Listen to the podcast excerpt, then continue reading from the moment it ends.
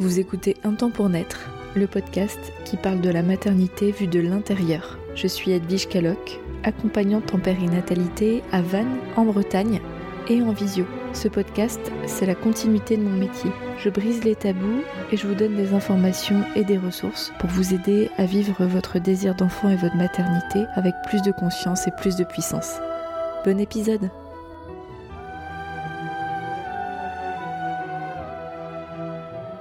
Salut la commu Aujourd'hui, je vous propose un épisode de podcast qui vient d'un live Instagram que j'ai réalisé avec Clara.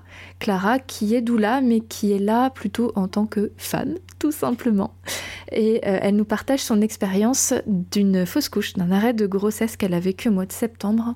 Et en fait, j'ai rencontré Doula dans le cadre professionnel. Euh, j'ai rencontré Clara, pardon, dans le cadre professionnel. Et elle parlait de, ce vécu-là euh, en toute intimité pendant la pause en formation. Et cette façon qu'elle a vécu cet arrêt de grossesse m'a beaucoup interpellée et questionnée et, fait du bien. Et je me suis dit que son témoignage aurait été hyper précieux pour plein de personnes, à la fois des personnes que j'ai pu accompagner, que j'accompagnerai, et puis, euh, et puis dans le monde entier en fait, hein, que ce soit des hommes, des femmes, euh, peu importe euh, qui que vous soyez, si le sujet de l'arrêt de grossesse vous appelle, si c'est quelque chose que vous avez déjà vécu, que vous êtes en train de vivre, euh, cet épisode peut euh, vous intéresser, peut-être vous faire du bien aussi. Euh, donc Clara a gentiment accepté ma proposition d'intervenir dans le podcast parce que je lui ai juste proposé de nous raconter son vécu, de nous dire comment elle a vécu l'arrêt de grossesse qui est le sien. Vous allez voir que cet arrêt de grossesse s'est fait dans l'amour et c'est pas commun d'entendre ça, euh, de pouvoir parler d'amour, de connexion dans une expérience aussi difficile. Euh, donc euh, voilà, j'espère que j'ai piqué votre curiosité et que ça pourra vous aider surtout. Et je vous souhaite une très bonne écoute. Bonjour Clara. Tu vas bien? Bah écoute, moi ça va bien, j'avais hâte euh, de faire cette vidéo avec toi. Euh, vidéo qui sera retranscrite sur le podcast, hein, je précise euh, à, tout le monde, comme ça si jamais vous n'avez pas le temps de rester mais que ça vous intéresse, rassurez-vous, on va retranscrire sur le podcast. je suis contente de te voir ici. Mais ben, moi aussi, merci beaucoup en tout cas. Avec plaisir. Euh, j'ai commencé à amorcer ta présentation euh, très rapidement, mais c'est à toi de le faire. Euh, donc j'ai vraiment juste amorcé le sujet. Donc j'ai expliqué qu'on allait parler d'arrêt de grossesse, de perte de grossesse, de fausse couche. On appelle ça bah, comme on le souhaite. On pourra revenir un petit peu sur cette sémantique si ça t'intéresse. pour replanter le contexte, on s'est rencontrés toutes les deux il n'y a pas très longtemps dans une formation à Paris donc c'est euh, c'est tout récent et euh, en discutant dans, bah, dans, les dans les couloirs, euh, on, voilà, on, discute un peu et puis et puis tu, tu, as parlé de ton expérience et j'ai eu tout de suite l'envie de te proposer de discuter de ça ensemble auprès de l'audience parce que j'ai trouvé ta façon de le vivre hyper inspirante. Euh, malgré toi, hein, t'as pas décidé de ça, mais euh, je trouvais en tout cas que ton témoignage aurait été hyper pertinent. Euh, donc je te propose, si tu veux, de te présenter, de dire qui tu es, ce que tu fais dans la vie, parce que ça, forcément, bah, ça interpelle aussi. Et puis, pourquoi on fait ce, live, nous raconter ton expérience. et, je peux peut-être me présenter avant que tu enchaînes parce que c'est toi qui auras la parole. vu qu'il y a des gens qui te connaissent mais me connaissent pas, euh, donc moi je m'appelle Edwige, je suis dans le Morbihan, donc je suis à Vannes, donc à l'autre bout de, toi, et euh, accompagnante périnatale, donc euh, j'exerce un métier de, soutien, d'écoute et de soins pour les futurs et jeunes parents dès le désir d'enfant. Et j'anime donc un podcast qui s'appelle Un temps pour naître où je vais diffuser ce live. Voilà pour moi, donc s'il y a des questions, n'hésitez pas à me les envoyer après, il n'y a, a, pas de souci. Et maintenant, je te laisse le flambeau. Merci beaucoup. Donc, euh, moi, je suis Clara, je suis aussi accompagnante périnatale, mais à la frontière de, de la Suisse, de Genève, donc en Haute-Savoie. Euh, que dire de plus sur moi? Je suis maman d'une petite fille euh, de 3 ans maintenant, qui vient de rentrer à l'école. je me suis séparée de son papa il y a plus d'une année. Et puis, euh, j'ai refait une nouvelle vie par ici où j'ai rencontré mon nouveau compagnon. Euh, donc voilà, euh, tout se passe très très bien et c'est vrai que les projets se sont un petit peu enchaîné, bousculé, et puis rapidement, on, a eu ce, ce, projet de bébé. Du coup, il y a quand même de son côté des difficultés, sachant qu'il a une translocation robertsonienne. Donc, pour faire court, euh, c'est euh, en gros euh, des chromosomes 13 et 14 pour, lui qui, qui, fusionnent, enfin qui ne font qu'un en fait. donc, c'est vraiment expliqué de manière grossière parce que je ne suis pas encore trop bien renseignée sur, sur ce sujet pour plus, pour plus aller à, l'intérieur de ça. Mais voilà, en tout cas, c'est des chromosomes vraiment qui fusionnent et qui créent des difficultés du coup pour concevoir globalement, euh, il y a de grandes chances qu'il y ait des fausses couches. Euh, suite à, quand, quand on est en bébé, des fausses couches, ou alors euh, voilà, la chance de survie d'un bébé atteint de trisomie 13 ou 14, je me souviens plus, mais je crois que c'est une année de survie à peu près. Voilà, donc c'est vraiment des grosses déformations au niveau des organes, etc. Donc c'est pas, pas, pas chouette. voilà, donc, euh, on est parti de tout ça en sachant euh, bah, où on allait un petit peu, euh, en se lançant dans ce projet bébé qu'on a voulu faire de manière naturelle. Et puis, et puis bah, en fait, les médecins étaient assez. Enfin, notre, gynécologue à nous, qui est spécialisé dans les infertilités, avait peu d'espoir, disons, pour nous. il nous disait quand même qu'on bah, pouvait essayer, mais qu'à mon avis, sans la TMA, on n'irait pas, pas très très loin naturellement. Ah oui, donc vous aviez, euh, vous, vous, saviez pour cette histoire de chromosomes, vous aviez l'information avant d'être en essai euh, de grossesse. Absolument. D'accord. Oui, il le savait depuis euh, quelques années, donc dès le début, moi j'en étais informée, on le savait très bien. Donc du coup, on s'est lancé dans ce projet quand même, en se disant bon, on verra bien, de toute manière. Donc, donc voilà, et au bout de même pas un mois d'essai, je tombe enceinte. Donc euh, c'est la grande surprise dans un premier temps en se disant waouh, le médecin s'est trompé, on va y arriver, etc. Donc on était vraiment vraiment fiers, enfin contents, mais on était quand même sur nos réserves en sachant qu'il y avait une possibilité euh, que, voilà qu'à un moment donné la grossesse s'arrête, euh, n'évolue pas. donc donc on s'y préparait. Et puis les mois passent, j'arrivais pas à avoir de rendez-vous chez mon gynécologue qui était en vacances. On a attendu presque un mois avant que je puisse aller faire le premier contrôle. Où là, on nous réexplique tout, tout, tout concernant euh, cette, euh, la situation de mon compagnon, avec ses chromosomes, etc. Et nous, on n'avait qu'une envie, c'était qu'on fasse cet écho et de savoir voilà, ce qu'il en était. Et là, le, gynécologue nous dit écoutez, c'est pas bien grand par rapport à ce qui, au nombre de semaines euh, que vous êtes censé être enceinte, euh, ça paraît vraiment petit. Donc voilà, je peux peux pas pour l'instant poser de diagnostic, etc. Enfin, poser de, enfin dire voilà vraiment combien vous en êtes et puis si la grossesse est évolutive. Donc euh, il nous propose un autre rendez-vous, je crois deux semaines après. Et là on change de gynécologue, on a un autre qui bah, nous prend rendez-vous.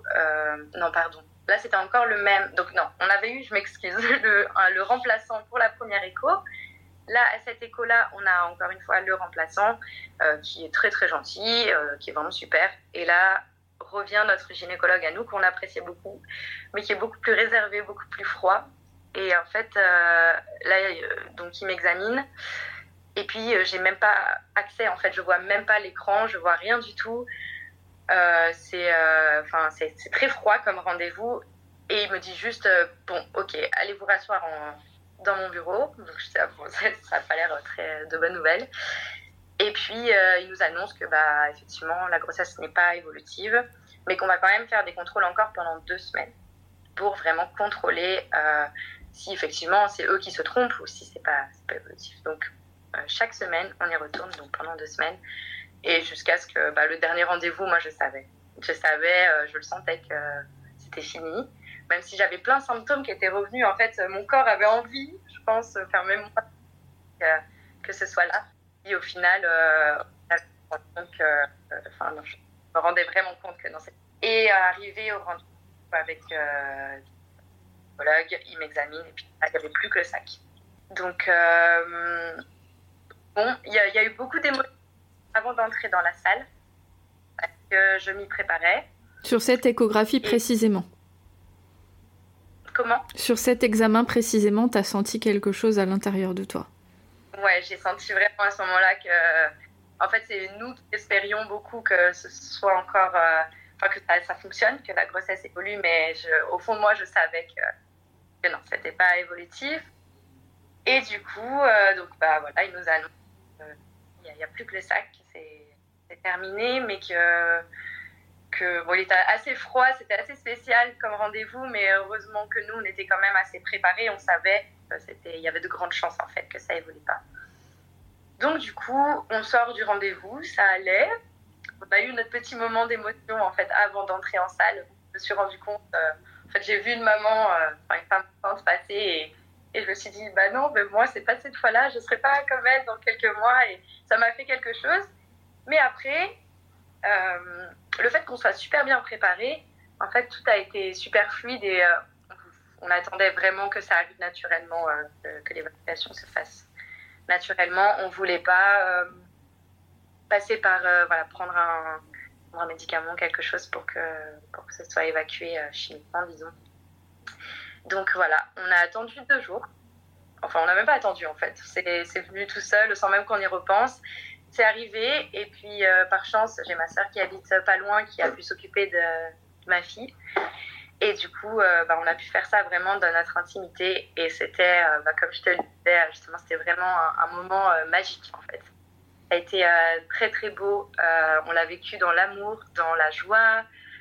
J'en ai des petites larmes aux yeux, mais, mais c'est des larmes de bonheur parce que franchement, je me suis vraiment sentie soutenue, accompagnée par mon compagnon. Euh, et, c'était vraiment un beau moment qui, en fait, je m'attendais à mal le vivre.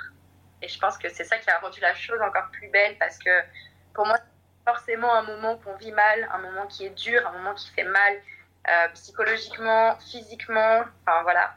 Et, euh, là, d'être vraiment bah, soutenu, accompagné, aimé, en fait, ça, ça a vraiment il y a eu quelque chose entre nous qui s'est créé de très très fort et je pense que ça a vraiment renforcé notre couple, euh, notre amour, tout quoi. Enfin, c'était, euh, c'était, c'était fabuleux quoi. Donc, euh, donc pour nous, en fait, ça a vraiment été une belle expérience et puis un, beau moment de partage en fait et, et, beaucoup d'espoir en fait pour la suite aussi. Parce que notre gynécologue était vraiment, vraiment pas certain. Pour lui, ça allait jamais prendre naturellement bah là, c'était c'était une belle lueur d'espoir, de se dire, euh, bah non, c'est possible. Alors peut-être qu'au bout du compte, on sera obligé de passer par une PMA. Et puis voilà, ce sera aussi à nous de travailler là-dessus, de se dire bah, que naturellement, peut-être euh, qu'on n'arrive pas à aller au bout. Mais enfin, c'est la, vie qui est comme ça. Et puis, et puis voilà, mais, mais en tout cas, ça a été une super, euh, un super moment de complicité. Voilà, donc moi, j'ai vraiment trouvé de l'amour dans tout ça. Hmm. C'était beau. C'était il y a combien de temps, Clara? Pardon? C'était il y a combien de temps? C'était au mois de septembre, début septembre. Ouais, c'est frais. à ce moment-là, euh, en théorie, enceinte de trois mois. Ah oui, donc euh, ça faisait, euh, ok, trois mois de grossesse. Hmm. Mais la, la grossesse s'était arrêtée avant. Ok. Hmm. C'est, bah merci déjà de nous avoir partagé la façon dont tu l'as vécu.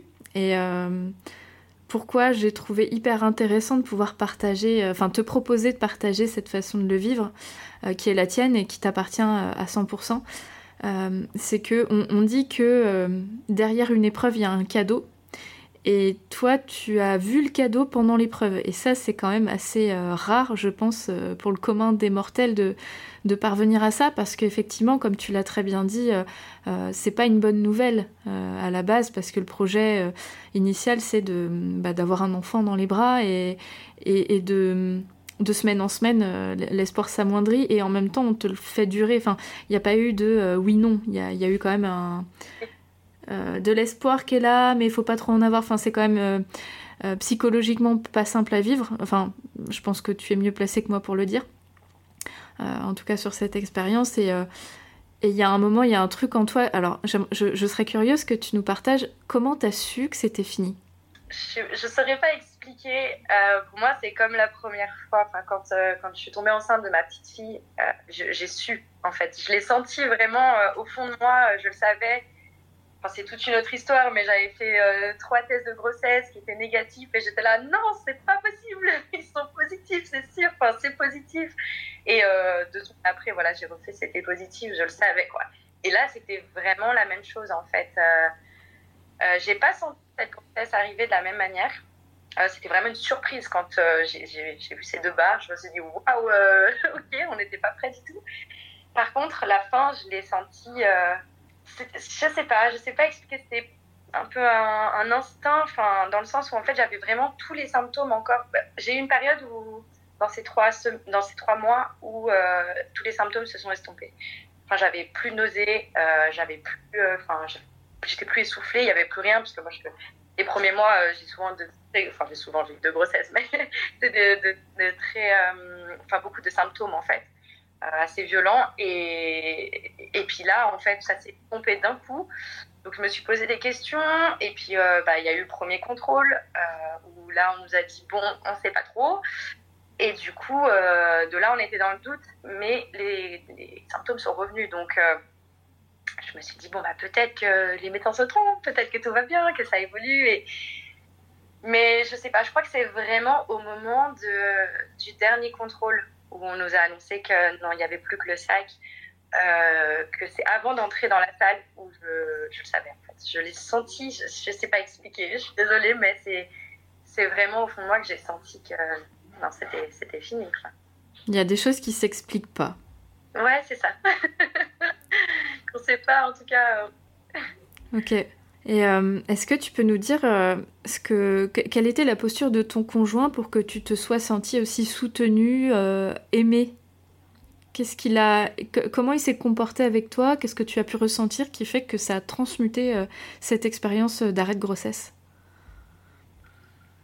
Mais déjà qu'il soit vraiment à l'écoute et dans l'acceptation de tout ce que moi je pouvais ressentir, de ma façon de vivre, de mon côté un peu disons, un peu holistique, spirituel, d'être un peu plus. Euh, enfin voilà, pour moi, il y, avait tout un. Comment expliquer?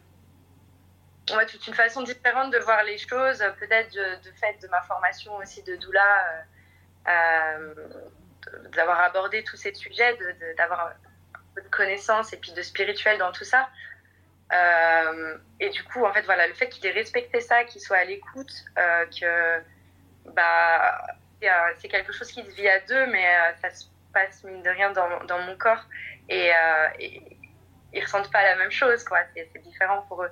Mais il était vraiment, il avait envie de comprendre. Il avait envie de m'accompagner au mieux, euh, que je vive ça, euh, que je le vive du mieux possible, en fait. Et quelqu'un qui a, qui a, beaucoup d'humour, qui dit beaucoup de bêtises. Donc c'est vrai que d'avoir d'avoir été tout du long là à essayer de me faire rire, c'était bien parce c'est vrai que euh, je pense qu'on a souvent tendance, euh, inconsciemment, quand on a quelqu'un qui fait face à un deuil ou, ou autre, à, une épreuve difficile, en fait, de ne pas oser en parler avec elle, euh, avec la personne, de, de, mettre des distances parce qu'on a peur de dire les mauvaises choses. Ou, voilà.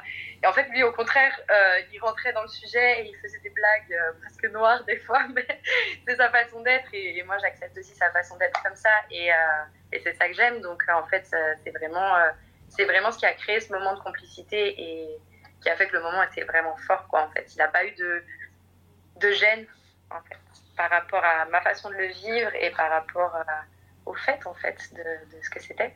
Que finalement, c'est la mort qu'on affrontait et, euh, et, la perte de quelque chose de, de, très important pour nous, d'un projet, en fait, aussi, qui, qui s'efface, quoi, enfin, d'un avenir qu'on avait vu différemment, mais auquel, euh, finalement, on s'est préparé et puis bah, qu'il a su super bien accompagner. Waouh donc il y a à la fois euh, dans ce que tu dis euh, le fait que vous soyez différente dans votre approche, mais qu'il ait respecté que toi tu as besoin de le vivre d'une certaine façon, même si ça lui parlait pas directement. Euh, et le fait que lui, il ait osé être lui-même dans ce moment-là, parce que c'est à la base ça que tu aimes chez lui et c'est pour ça que tu l'as choisi aussi et qu'il ait été lui-même et qu'en plus il n'y ait pas le tabou de, de, la mort, du sang, que, que voilà, il était vraiment avec toi. Il était là. Ah oui, du début à la fin, quoi. c'était beau. Waouh, ok. Bah, merci beaucoup pour, euh, bah, ouais, pour cette leçon aussi, parce que c'est autant, euh, je pense qu'en couple, quand ça va, on, peut vite euh, se dire qu'on peut compter sur l'autre, mais dans ce type d'épreuve, c'est pas toujours évident à la fois de se placer pour le, coparent. Et, en même temps, même si on a envie de se placer, on se sent vite impuissant. Et, lui, il a pu prendre sa puissance à ce moment-là dans, dans sa façon d'être avec toi, quoi. C'est ça. Et moi, je savais pas non plus comment prendre la chose en soi, même si je connais un peu son caractère, que, je connais bien son caractère. Euh, je, je savais pas comment il serait sur le moment. Et c'est, en fait, j'ai été d'autant plus surprise euh, de le voir vraiment, comme tu disais, lui-même, euh, vrai, en fait, avec, avec sa façon d'être. Et ça a été d'autant plus agréable, quoi. Et tu disais que ça vous a renforcé? Ah ouais, vraiment. Vraiment, parce qu'on on a vraiment bah, vécu ce, cette épreuve, ce combat ensemble, en fait. Et, et on, on, est rentré dans une intimité encore plus différente, je dirais. C'était, enfin, pour moi, c'était assez particulier dans le sens où, ben, là, c'est pas se mettre à nu. On se voit à nu, mais, mais là, c'était dans un, dans un contexte tellement différent. Euh, je sais pas, je sais pas expliquer encore une fois, mais c'est c'est vraiment une épreuve, je pense que de le vivre à deux comme ça, d'être si proche dans un moment comme ça, ça crée quelque chose de vraiment particulier. Quoi. Et ouais, un partage euh, qui sort du commun, qui on vient toucher des zones de soi, euh, que ce soit physique, émotionnel, euh, et peut-être au-delà, comme tu en parlais, du spirituel, selon l'approche qu'on a, et de l'intime, qui sont poussées à l'extrême, on touche à la mort, enfin, il y, y, a toutes ces notions-là qui viennent s'en mêler, et euh, de trouver euh, la, la, connexion à ce moment-là, c'est d'autant plus sacré que euh, une connexion où cui cui les petits oiseaux, je suis bien, t'es bien et, et c'est ouais, j'entends ce que tu dis. C'est vrai qu'en plus au début, j'avais assez, enfin, quand ça a commencé, j'ai commencé à perdre du sang. C'est vrai que j'étais assez prête à m'excuser, à dire oh pardon, j'étais un peu gênée en fait d'être bah, d'être là, à perdre du sang et c'était je dis, c'est vraiment une intimité qui est différente en fait. Euh, enfin, j'ai pas l'habitude d'aller par exemple aux toilettes devant lui ou des choses comme ça. Euh, c'est voilà, là c'était vraiment une intimité différente que, que notre intimité à nous, euh, je dirais sexuelle qu'on peut avoir l'habitude. et du coup, j'avais tendance à, un peu à m'excuser et c'est lui qui me disait mais pourquoi, pourquoi tu t'excuses en fait Enfin, je suis là pour toi et je t'accompagne et, et il m'a vraiment fait sentir que je pouvais être en confiance même dans un moment comme ça quoi. Donc, euh, ouais, bon. Il s'appelle comment ton chéri? Steven. Comment? J'ai pas compris, excuse-moi. Steven. Eh ben Steven, on t'aime. Franchement, hein ah, On a le droit de le dire. Eh ben Steven, on t'aime. non, c'est trop chouette. C'est autant l'expérience, on peut la souhaiter à personne, évidemment. Euh, et mais cette connexion euh, d'être à être, euh, elle est, elle est hyper touchante, quoi. Je vois Sylvia. Vrai, je, euh, de vivre de cette manière, jamais, en fait. Parce que c'est vrai qu'on est une approche bah, d'un événement qui, bien sûr, est, triste, hein, est triste et, douloureux. On va pas quand même se mentir. Hein. Il y a eu quand même des moments un peu de faiblesse, etc. Euh, mais de, voir qu'en fait, ça pouvait quand même être un moment d'amour, euh, de d'intimité, justement, je reprends ce mot, mais c'est vraiment ça, d'intimité euh, profonde en fait et de, et de complicité. Et ben, ben ça m'a quand même fait changer ma vision des choses euh, bah, sur beaucoup de points. En tout cas, euh, c'est me dire que même dans ça, on, peut se sentir bien et rire et, et voilà. Ouais, bah écoute, merci infiniment de ton partage. Je vois Sylvia, je vois Sylvia qui met un petit message pour nous dire que elle a fait une fausse couche à 12 semaines euh, d'aménorrhée, euh, que ça a été dur pour elle et qu'elle elle a, elle a été euh, percutée par le sang et que et que et qu'elle a fait plusieurs fausses couches après. Bah en tout cas, merci de ton partage, Sylvia. Et puis, je, je, pense que toi aussi, Clara, mais on, reste à l'écoute si tu as envie de, de discuter de ton vécu. On, voilà, on est là en tant qu'accompagnante aussi. Mhm. Et euh, il y a donc Éclosion de soi, je ne sais pas comment tu t'appelles, qui dit Alors j'ai une question. Clara, comment as-tu vécu la chute d'hormones et ton cycle est revenu au bout de combien de temps? Alors, euh, la chute d'hormones, Franchement, ça a été. C'est même pas quelque chose. Ça m'a pas perturbé du tout. Je l'ai pas. Euh, je l'ai pas mal vécu. Mais euh, mon cycle. Alors que je dise pas de bêtises. Je crois qu'il est revenu. Donc c'était au début du mois de septembre cette fausse couche. Et j'ai eu des règles fin septembre. Et après j'ai un cycle. Enfin, mon cycle depuis. Enfin là c'est redevenu régulier. Euh, tout va bien. Ok, donc c'est revenu à la normale rapidement. Ok, bah écoute, merci euh, de ton partage. Je trouve ça aussi euh, très pertinent comme question. Euh, parce que souvent les femmes se demandent quand est-ce que revient le cycle. En principe, il revient rapidement à partir du moment où bah, l'utérus a fait place nette, hein, si j'ose dire, hein, s'il n'y a plus de, bah, de reste, de sac gestationnel, voilà, il n'y a pas d'adhérence. Donc ça, ça demande à être vérifié. Tu as eu une écho de contrôle, je suppose, après? Oui, j'ai eu de contrôle. Euh, sur l'écho de contrôle, justement, il y avait eu un petit, un petit couac. D'accord. Parce que la, la sage-femme se demandait pas une grossesse qui reprenait. Et en fait, euh, non, on pense que c'était une erreur du coup parce que on a continué à, contrôler sous euh, avec des prises de sang. Et puis jusqu'à ce que ce soit vraiment à zéro. Les bêta euh, et voilà, donc non pas de grossesse qui n'a repris derrière, mais ok. il y a bien eu un contrôle. Ok, j'entends. Bah écoute, euh, merci pour ton retour. Donc effectivement, quand, quand le corps est prêt, et il y a aussi le côté psychologique, hein, il peut y avoir une aménorrhée euh, si on n'a pas fait le deuil en fait. Hein. donc il y a le côté corporel et puis le côté psychologique, d'où l'utilité d'être bien accompagné. Donc il y a des structures qui vont proposer un soutien psychologique, mais c'est pas, très rarement le cas. Hein. Souvent, euh, euh, on propose une intervention médicamenteuse ou, une opération, un curtage, et puis en fait, on rentre chez soi aussitôt et il n'y a pas d'arrêt de travail. Il faut les demander, tout ça. C'est, c'est, pas encore pris euh, dans, dans le bah, dans, l'accompagnement qui est proposé systématiquement, mais ça peut le mériter selon le contexte.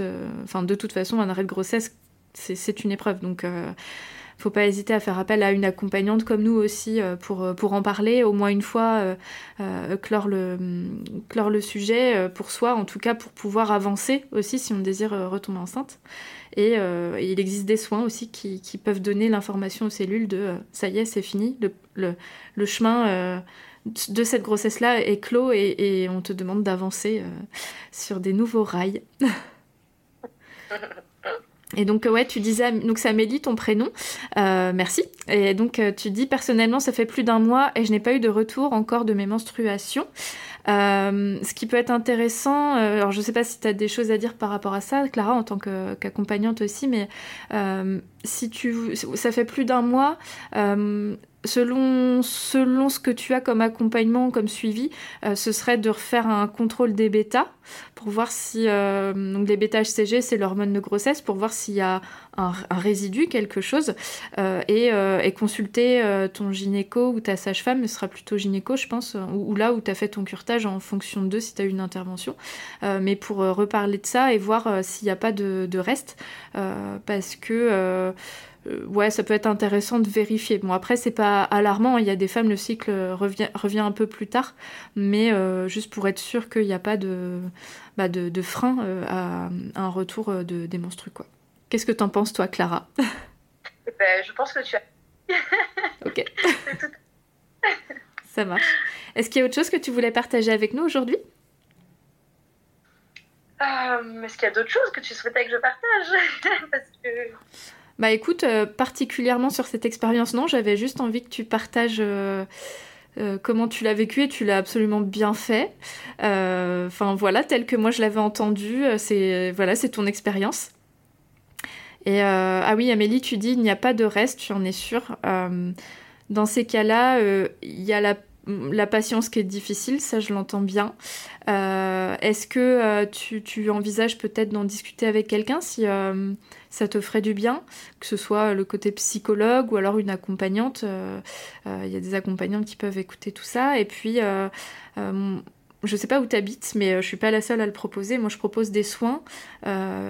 Donc c'est un mélange de massage, de visualisation, de, de toucher énergétique qui vient aider le corps à faire le deuil en fait, hein, le corps, la tête, un peu tout le monde, toutes les parties de soi pour, pour avancer parce que de, de, mon expérience d'accompagnante, des fois c'est vraiment physiquement, il y a une rétention, mais parfois c'est une rétention émotionnelle qui fait que le, bon, le corps a, du mal à, à lâcher le sang de, de ce cycle-là et qui, et qui voilà, qu'il a du mal à avancer. Donc donc c'est tout à fait possible de voilà, n'hésite pas à venir en message privé pour que euh, je te donne les infos qu'on cherche une, personne qui fait ça, si ça te parle. Après, je crois qu'il y a l'acupuncture aussi qui peut être assez efficace pour le retour de cycle, euh, pour, euh, refaire revenir le, cycle. Donc si tu vois que d'ici 2-3 semaines, il n'y a toujours rien, ça peut être intéressant que tu envisages un peu tout ça.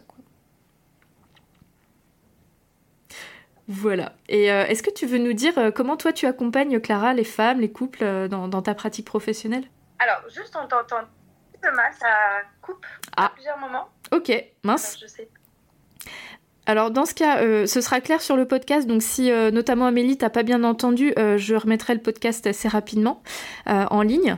Et donc Clara, est-ce que là tu m'entends bien? Oui, là c'est ça va un peu mieux, oui. Ok. Je te demandais, est-ce que tu as envie de nous partager comment tu accompagnes toi en tant que doula? Alors, moi, frais. parce que je suis lancée depuis le mois de mai. Euh, donc, pour l'instant, mes accompagnements vont plutôt par groupe. je fais des cercles futurs mamans, des cercles pour les personnes au désir d'enfants. donc, je vais plutôt être sous ce format pour le moment. mais à l'avenir, voilà, je me forme pour être fertility doula, donc justement pour accompagner dans, dans préconception euh, et puis également dans le deuil. Et euh, c'est quelque chose en plus, euh, c'est marrant, entre guillemets, ça m'a toujours appelé. En fait, j'ai toujours voulu un peu travailler, accompagner en fait dans le deuil. Donc voilà, je pense qu'en faisant mon chemin, je ne pourrais que mieux accompagner. et puis, et puis voilà, donc ensuite en prénatal, pendant, pendant, la, enfin, pendant le travail, et puis en postpartum également. Donc, je suis un petit peu en train de peaufiner mes petits accompagnements pour savoir comment accompagner au mieux. Donc, c'est vrai que sachant que c'est tout frais, est-ce que je me risque à, déjà dévoiler tout ça? Je sais pas. C'est comme tu veux. Peut-être. Je pense qu'on pourrait éventuellement refaire un live si ça te dit qu'on partage un petit peu nos accompagnements. Et comme ça, euh, j'aurai euh, des choses à partager euh, plus concrètes. Ça marche. Avec grand bah écoute, euh, on te souhaite euh, toute euh, l'éclosion, et je reprends le, pseudo d'Amélie, l'éclosion de, toi en tant que doula avec grand plaisir. Et puis on, veut savoir comment, comment tu grandis et comment tu, tu, poses ton cadre et tes accompagnements. Mais je ne savais pas que tu voulais plus te spécialiser sur le deuil et puis sur la fertilité. Donc c'est quand même hyper intéressant qu'on ait fait cet échange-là. Et, et, je lis le commentaire d'Amélie Amélie, en fait, euh, tu me dis que tu as fait un soin avec moi. Euh, bah, en fait, oui, mais moi, tu sais, les pseudos Instagram, euh, je les retiens pas. Enfin, pour mettre un visage sur un pseudo, j'ai beaucoup de mal. Donc, autant pour moi, ma chère. Et, donc, tu, tu, posais peut-être plus la question à Clara, finalement, sur le retour de cycle. Hein. donc, je pense que Clara a bien répondu à la question.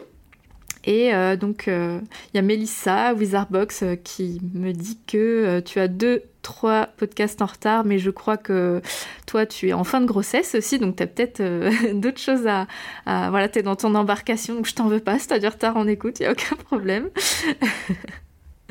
Euh, et, puis merci pour, euh, pour les commentaires, votre participation. Et puis bah écoute Clara, on, on, va refaire un live pour parler de tout ça. Et puis si parmi les, les, auditrices du live ou même du podcast, si vous avez des questions, bah on les prend et puis comme ça on pourra y répondre euh, bah, au moment du, live. Et Mélissa, tu dis que ton terme c'est demain. Bah écoute, euh, on est, on est avec toi. et puis, euh, bah, on te souhaite un bel enfantement.